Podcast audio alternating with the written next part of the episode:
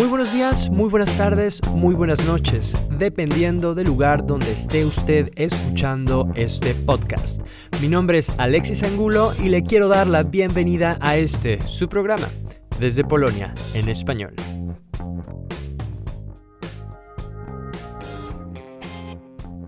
Muchas gracias por estar en una edición más de Desde Polonia en español. El día de hoy estamos con Evelina Miejewska, quien viene de visita. Ella vive en Argentina, eh, es profesora de idiomas, conduce también mm, un podcast en polaco, Latinosi Movion, al, que se puede acceder en latinosimuvion.org, y una página con entrevistas sobre polacos que viven en América Latina eh, latinoamérica Y justamente desde ahí quiero partir esta entrevista, Evelina. ¿Podrías decirme cuál es eh, la Latinoamérica de los ojos polacos? Eh, buenos días.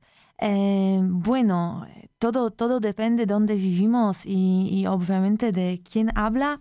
Yo puedo hablar más de Latinoamérica del punto de vista quizá de un ecuatoriano y argentino, porque son los países donde viví cuatro años en Ecuador y cuatro años en Argentina. Obviamente en la página eh, eh, reuní las personas que viven mucho tiempo.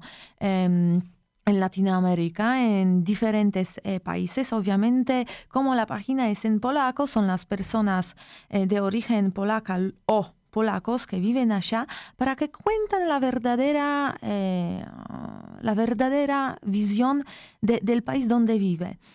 uno, ¿por qué? Porque los medios actuales, que de verdad tienen mucho reconocimiento, muchas, venden, muchas veces presentan Latinoamérica de un punto de vista con el cual yo no estoy totalmente de acuerdo, ¿sí? También son los medios latinoamericanos que ya están al dentro del país y, de verdad pienso que la concentración que hay demasiado sobre, por ejemplo, la agresividad o, por ejemplo, los robos, etcétera, eh, no, no está justa porque de verdad asusta mucho a los visitantes que podrían enamorarse de estos países, porque Latinoamérica de verdad es un continente, según yo, eh, el más bello del mundo, y, sería bueno reconocer también la visión del mundo de la gente que vive allá, con su optimismo, con su sonrisa, con siempre adelante y con su espontaneidad. Eh, porque hay que saber que las reglas de la vida son totalmente diferentes en Europa y en Latinoamérica, pero yo pienso que cada uno puede aprender del otro eh, y cómo así llegar al mejor nivel eh, de la vida Estoy hablando obviamente sobre el nivel intelectual o de mentalidad o de simplemente satisfacción de la vida. Tú dices eh, la verdadera visión de las personas que habitan allá. Bueno, entre ellos estás tú, ¿no? Porque tú eres una persona que está habitando allá. ¿Consideras que los polacos en el momento de experimentar la cultura latinoamericana, de haber vivido en América Latina ya varios años, entonces se adaptan a este modo de vida? Bueno, entonces como siempre hay algunos que sí, hay otros que no, todo depende del tiempo de verdad que uno vive allá eh, y, también de, su propia, de, verdad, personalidad, porque yo conozco las personas que viven allá 10 años y, y podemos decir que no cambió nada. Sí, todo el tiempo se quejan que todo el mundo llega tarde, que no está cumplido. Bueno, obviamente son las fallas, sí, que podemos vivir allá, pero de otro lado tenemos que mirar también que simplemente la noción del tiempo es totalmente diferente y las preocupaciones de la gente también tienen otras prioridades. Entonces en eso también podemos ver flexibilidad de uno que vive allá. Eh, de mi observación más general podemos decir que de verdad eh, uno que vive más que tres años de verdad empieza a acostumbrarse. Tenemos que ver también diferencia entre los países porque es totalmente diferente vivir en Ecuador y, por ejemplo, Argentina o Perú, ¿sí? Los países latinoamericanos que están un poquito más, ¿cómo decir? Eh, no, no me gustan las palabras ni europeo, etcétera. No, pero hay que decir que sí, Argentina tiene totalmente otra onda, ¿sí? Por su historia y eh, inmigración. Entonces, en general, a los inmigrantes, voy a decir en general europeos, porque conozco muchísimo, eh, eh, se, mm, adaptan mucho más rápido, por ejemplo, en Argentina que en Ecuador, que también viví cuatro años y tuve experimentos experiencias varias con italianos, franceses, también americanos e ingleses y no, y toma un poco más de tiempo. ¿Por qué va a tomar más tiempo? Bueno, obviamente, ¿no? Como has dicho, Argentina tiene mucho más contacto con, con Europa, eh, pero ¿qué aspectos son los que consideras difíciles para la adaptación de un europeo en Ecuador? Pienso que el primero de verdad es el machismo. Porque también voy a hablar obviamente más sobre las mujeres, porque hay que decir que son las mujeres que emigran eh, mucho más, em, obviamente hay hombres, eh, y entonces el machismo es algo que de verdad molesta para vivir de manera libre eh, y, llena, ¿sí? Eh, después el machismo, obviamente, hay todas las reglas de la vida, eh, de la libertad, pero también reconocimiento de, de, otra persona. ¿Por qué? Porque muchas veces, em, como podemos decir, Latinoamérica es, tiene algo que se llama familiar, ¿sí? Que estamos siempre en familia, estamos protegidos, ¿sí? Porque hay papá, hay hermano, hay alguien que siempre va a estar y, y nos va a proteger y va a responder quizá a alguien quien nos ataca, ataca obviamente en el sentido no ataco como ataco, pero también quizá en una pelea, quizá en un conflicto en el trabajo, quizá en algo que está en la calle o quizá que alguien te toma por un gringo porque simplemente tienes cara blanca y también piensa que sos millonario. En muchas ocasiones no es verdad. Eh, entonces, nosotros no estamos acostumbrados tanto que necesitamos tanta protección y tanto, eh, tanto apoyo, ¿sí? Que podemos ir solos y arreglar algo solos porque somos personas adultas.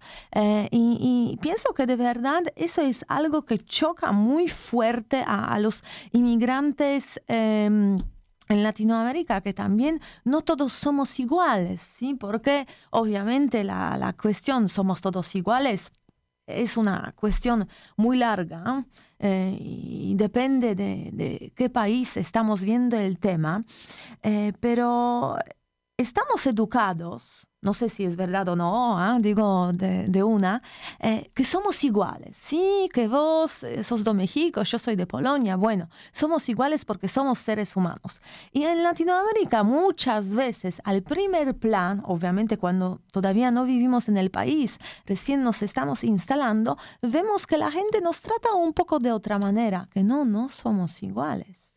Hay siempre diferencia.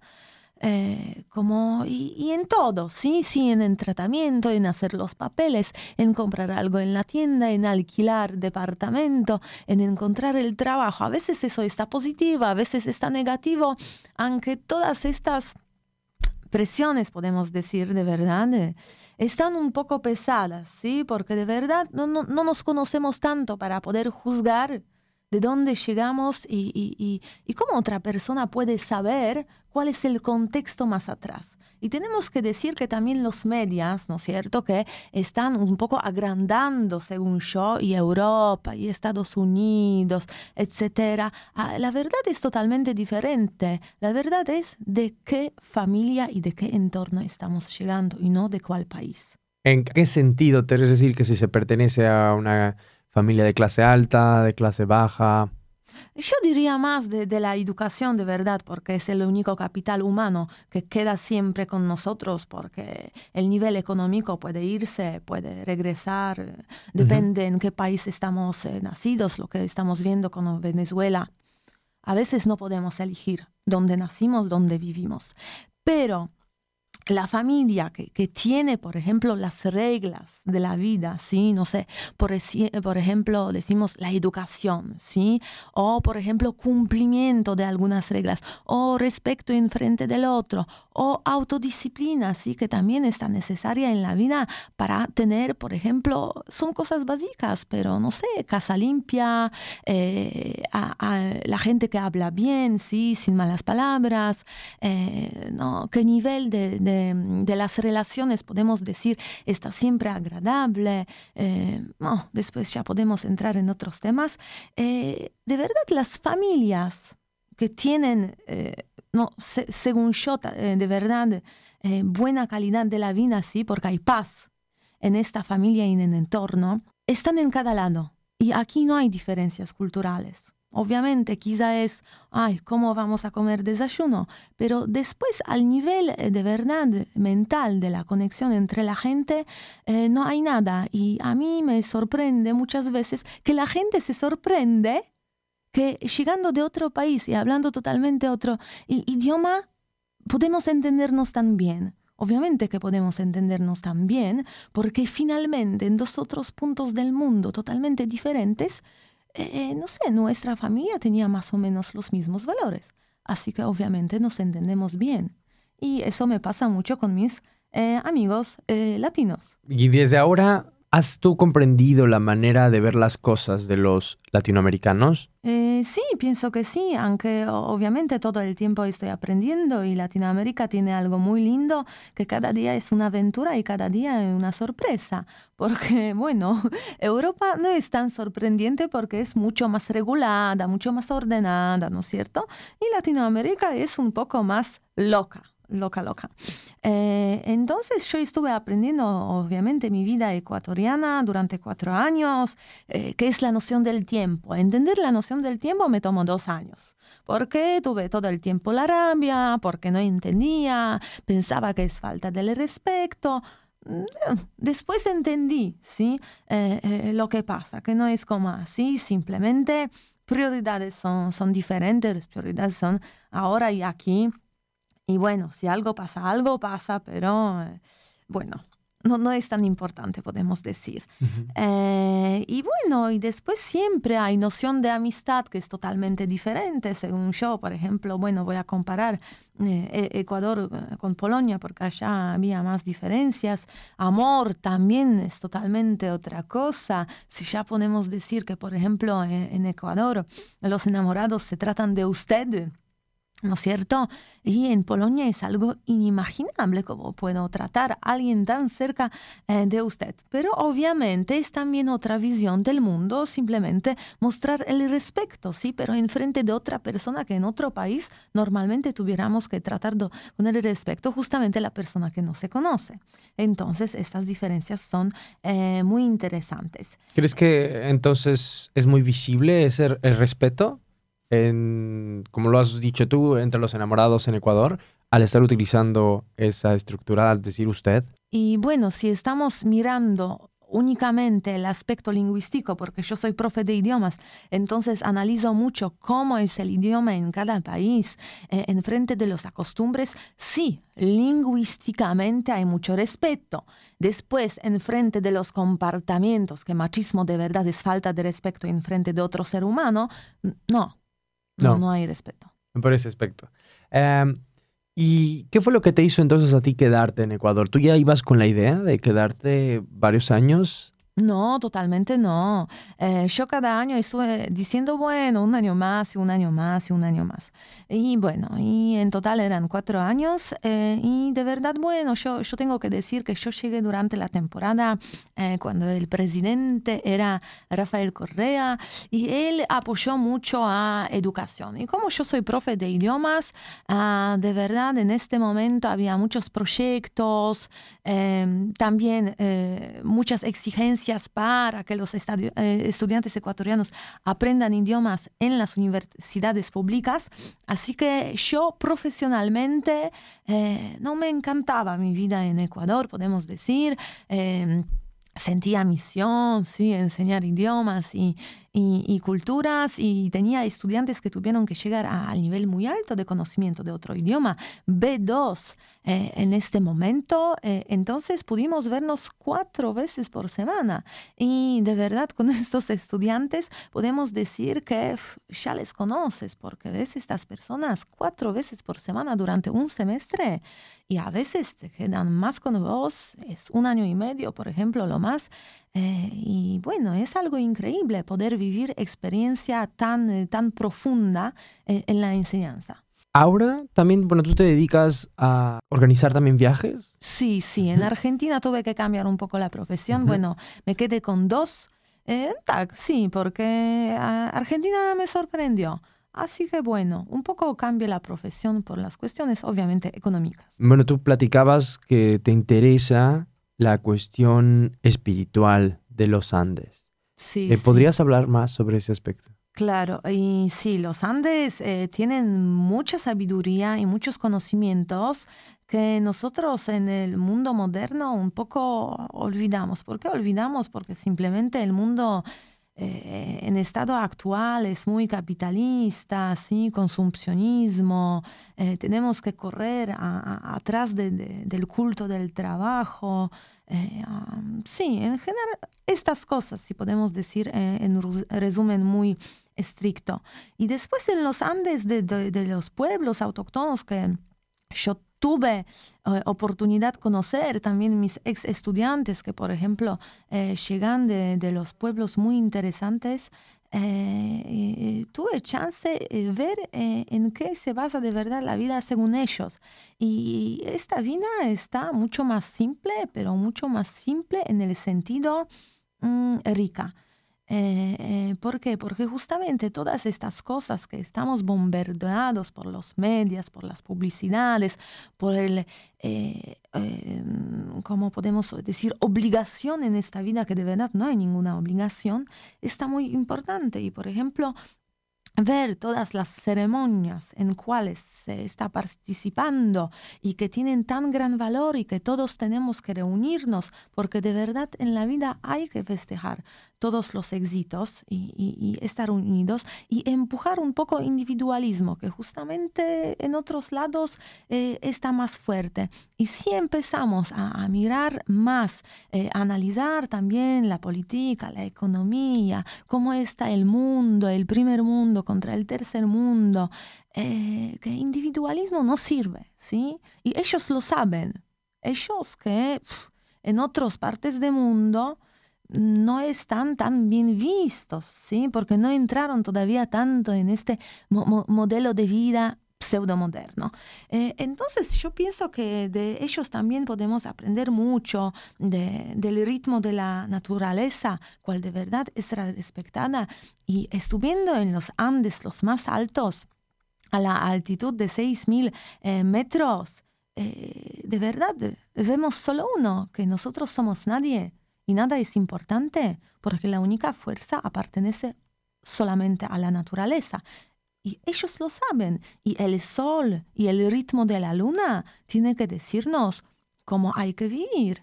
Y, de verdad, en todo aspecto de la vida, si empezamos a analizar sobre estas eh, reglas eh, de, la vida, y, también agradecimientos, quisiera decir que, bueno, en ceremonias también hay agradecimientos, eh, podemos ver que sí, hay mucha verdad que está oculta. Eh, y bueno, y quisiera también decir sobre ego, que ¿para qué ego? ¿No es cierto? Entonces, bueno, en otros cultos el ego está muy importante, eh, eso de verdad nos determina y no, según muchas veces la espiritualidad eh, eh, andina, el ego de verdad no tuviera que existir. Tenemos que hacer todo para que simplemente estar bien entre todos nosotros y bueno, compartimos todo lo que tenemos, que también la privacidad como privacidad em, material no existe, todo es de la comunidad. Me llamó la atención en tu WhatsApp cuando me llamaste, eh, me salió la foto con una bandera de la Huipala, ¿no? Estás sondeando. ¿Significa algo para ti esta, esta bandera? Y de verdad eh, te voy a decir sinceramente que a mí me gusta mucho la idea. No la analicé todavía tanto, ¿no es cierto? Entonces no voy a estar eh, ningún experto, pero en general yo la, eh, la, percibo en este momento de mi vida como la unidad. La, la unidad de la gente que viene, vive en toda la zona de los Andes bueno, justamente de verdad es de Bolivia, pero bueno, es mi interpretación. Eh, eh, justamente es la unidad y también en Bolivia lo que aprendí, eh, encontré mucha gente muy lucida y muy consciente de cómo de verdad es el mundo.